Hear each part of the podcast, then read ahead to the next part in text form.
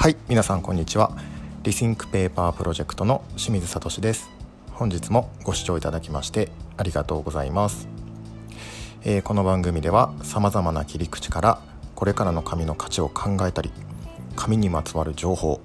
たまに紙に全く関係ない情報を発信しています。さて今日はですね世界一大きな紙を作ってきましたというタイトルで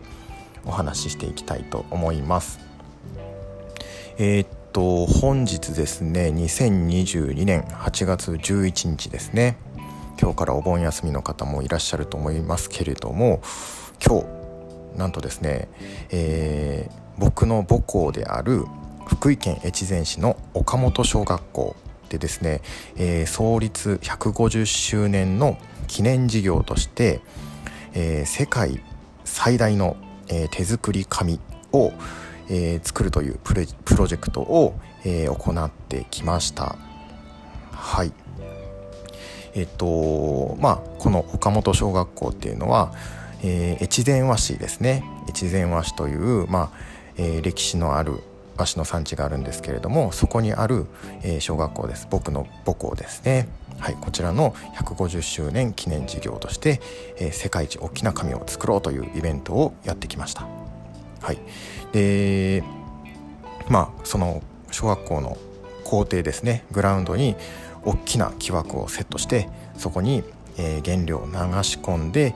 えー、無事にですね、えー、なんとか、えー、作り終えることができました。今もですね、えー、自然乾燥しながらその出来上がりを待っているという状態ですね。数日数日間自然乾燥されるということでございます、えー、大きさがですねなんとまあ、グラウンドなんで、ね、100メートルですね。100メートル。それから幅が1.7メートルということで、えー、合計170平米の大きな和紙ができました、えー、総勢ですね約400名ぐらいの、えー、生徒さん岡本小学校の生徒さんとそれからその保護者の方それから実行委員の皆さんとか和紙関係の皆さんで一緒にこの、えー、世界一の紙を作ってきました。えっと、ちなみにですねこの、えー、今ギネスですね。ギネス。ギネスって言ってもあの僕の大好きなビールのギネスじゃないですよ。あの世界一の、えー、認定いろんな認定してますね。あのギネスです。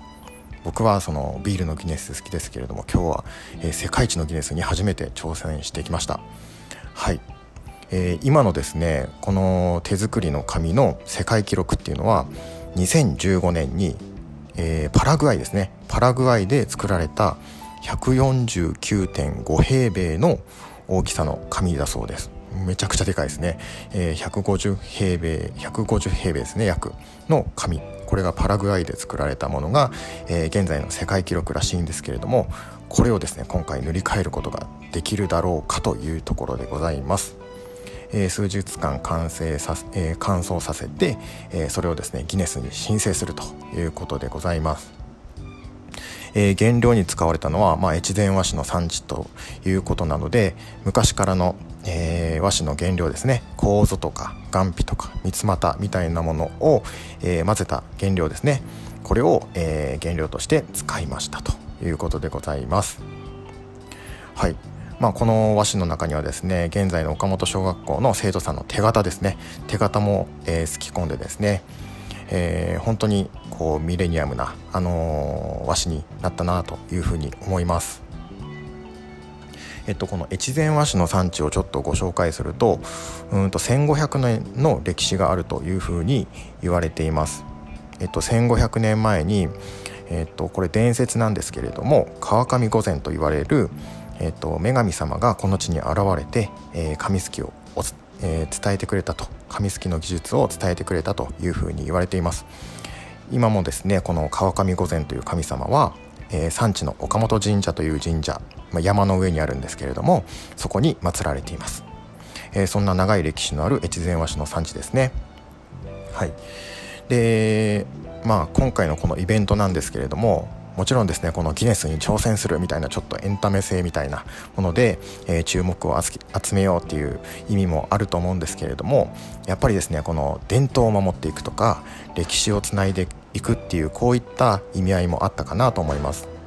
あのー、やっぱりですね僕はずっとこの和紙の産地で働いているとそれがもう当たり前すぎてやっぱり忘れがちになるんですけれどもこういった機会でですねやっぱりこの伝統を守っていくとか1500年の長い歴史をつないでいくっていうのはやっぱ大事なことだなというふうに改めて思わされたそんなイベントでございます。あのー、神様のですね川上御前、えー、もですね今日は山の上からこの様子を見守ってくれていたと思います。あのまあ何をやってるんだという感じでなんか笑ってる様子がですねなんとなく思い浮かんだそんな、えー、一日でございました。はいというわけで今日はですね、えー、世界一ね世界一大きな紙を作ってきましたというタイトルでお送りしました、